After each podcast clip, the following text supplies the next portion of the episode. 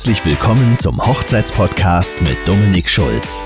Dem Podcast zum Thema Heiraten und alles, was ihr über freie Trauzeremonien wissen wollt. Willkommen zu einer weiteren Podcast-Folge. In dieser Folge geht es primär darum, wie ihr den richtigen Trauredner oder Traurednerin für eure freie Zeremonie findet. Dazu geht es erst einmal darum, ob ihr überhaupt einen freien Redner buchen möchtet oder eine Zeremonie aus dem Freundes- oder Familienkreis generieren wollt. Vorteil Freunde oder Familie, sie sind nah dran an euch und eurer gemeinsamen Geschichte und sie sind gratis. Nachteil, der Einblick in die Gestaltung einer Zeremonie fehlt meistens und auch autorische und darstellerische Kenntnisse.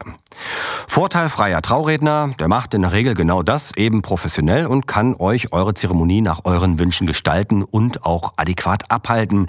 Nachteil, er kostet Geld. Das war die Kurzfassung und davon ausgehend, dass ihr meinen Podcast hört, nehme ich auch an, dass ihr euch für die professionelle Dienstleistung interessiert. Wobei das Wort professionell fast schon zu verkäuferisch klingt, wie ich finde, aber jeder, der seinen Lebensunterhalt mit dieser Arbeit verdient, darf in dem Fall auch als Profi bezeichnet werden. Am Anfang solltet ihr vielleicht klären, ob ihr an dem Tag lieber einen Mann oder eine Frau haben möchtet, um eure Zeremonie zu leiten. Völlig unabhängig, ob eine Frau als einfühlsamer gilt oder Männer vielleicht lockerer, in beiden Lagern ist alles vertreten. Vielen Paaren ist es auch völlig egal, ob Männlein oder Weiblein die Zeremonie abhält, aber es kann eben durchaus ein erstes Auswahlkriterium sein. Das Alter spielt vielleicht auch eine Rolle. Ein jüngerer Kollege passt vielleicht besser zu euch und eurer Geschichte als ein älterer. Ältere Kollegen haben dagegen ein ruhigeres Wesen und wirken dadurch eventuell väterlicher oder auch ausgeglichener. Ich hatte zum Beispiel mal ein Brautpaar, wo der Mann mich durchaus buchen wollte, da er sich eine lockere, unterhaltsame Zeremonie gewünscht hat, die Frau allerdings einen eher väterlichen Typ suchte und da wir alle wissen, wer bei der Hochzeitsplanung eher die Zügel in der Hand hält, ist klar, dass sich die beiden dann für jemand anderen, jemand Älteren entschieden haben. Auch die Frage, ob es ein freier Redner oder aber ein freier Theologe ist, sollte man sich im Vorfeld vielleicht beantworten. Hierbei ist gerade auch die unterschiedliche Rhetorik ein Thema. Freie Theologen haben durchaus eine Ausbildung in Rhetorik und sind auch autorisch geschult. Jedoch hat diese Ausbildung eben einen kirchlichen Hintergrund. Der klingt daher auch nicht selten so durch. Muss aber nicht immer so sein. So manch Theologe hat sich davon auch befreien können. Viele Paare entscheiden sich aus gutem Grund für eine freie Zeremonie außerhalb der Kirche und wollen keinerlei theologischen Kontext oder Hintergrund innerhalb der Traurede und suchen sich daher Redner aus anderen Bereichen. Dabei ist es manchmal wichtig, dass man neben der Professionalität auch mal die Historie der Ausbildung abfragt, was der Dienstleister für seine Profession denn so gelernt hat. Neben dem Wer wird die Zeremonie leiten, gibt es eine sehr viel wichtigere Frage, die eigentlich unmittelbar mit dem Wer zusammenhängt. Und zwar, wie wird derjenige die Zeremonie leiten? Sprich, in welchem Stil stellt ihr euch eure Zeremonie vor? Auch wenn man jetzt noch nicht so viele freie Trauungen selbst miterlebt hat, haben die meisten Brautpaare jedoch eine recht klare Vorstellung davon, wie ihre Zeremonie zu ihrer Hochzeit aussehen soll. Es soll auf jeden Fall feierlich und würdevoll, dabei aber auf keinen Fall kitschig oder klischeebehaftet wirken. Auch soll es meistens etwas lockerer sein, damit die Gäste auch ein wenig unterhalten werden. Allerdings nicht zu lustig, damit die Zeremonie nicht den Charakter verliert. Und natürlich müssen auch klassische und emotionale Aspekte bedient werden. Schließlich sitzen in den Reihen der Gäste sämtliche Generationen und da muss auch für jeden was dabei sein. Fazit, ein individuell gestaltetes, feierliches Event, bei dem gelacht und vor Freude und Rührung geweint werden darf, ist das, was sich die allermeisten Brautpaare für ihre freie Trauzeremonie wünschen.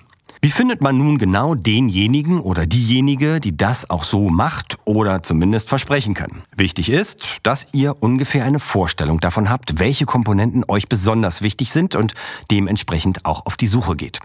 Bei der Vorauswahl im Internet wird es zum Teil schwierig, da viele Redner oftmals keine wirklich guten Arbeitsproben von sich haben.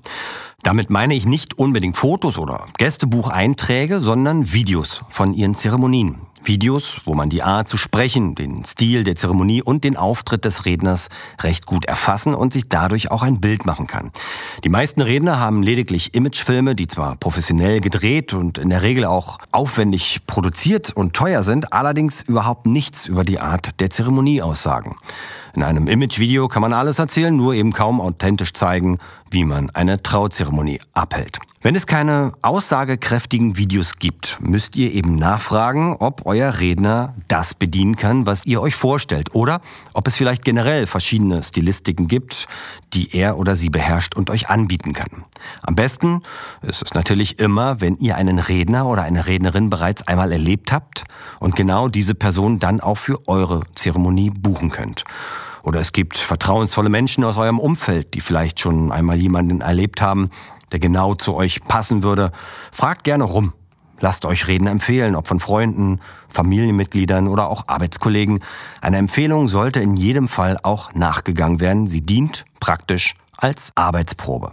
Manchmal empfehlen auch andere Dienstleister wie Fotografen, Floristen, DJs und so weiter einen Redner, den sie vielleicht schon häufiger erlebt haben oder auch Locations oder Eventagenturen haben Leute in ihrem Portfolio, mit denen sie gute Erfahrungen haben. Hierbei lohnt es sich nachzuhaken, ob die Kooperation eine Art Vergütungsmodell ist und Provisionen gezahlt werden oder ob es sich um einen rein qualitativ motivierten Vorschlag handelt.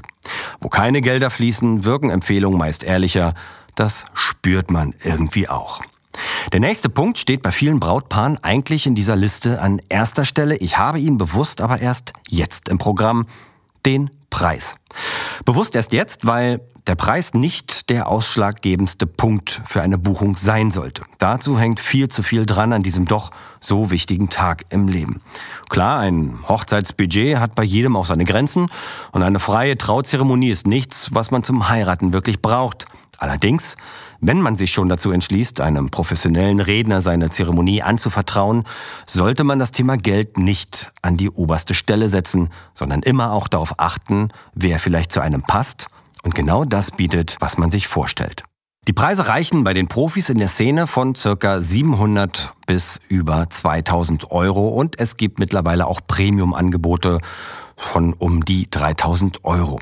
Je nachdem, wann ihr diesen Podcast hört, können sich die Preise aber schon wieder deutlich verändert haben. Stand ist 2018 und letzten Endes zeigt das nur, dass es für alle Preiskategorien einen Markt gibt. Es gibt die Nachfrage und dementsprechend auch das passende Angebot. Ansonsten gäbe es die vielen verschiedenen Preise ja auch nicht.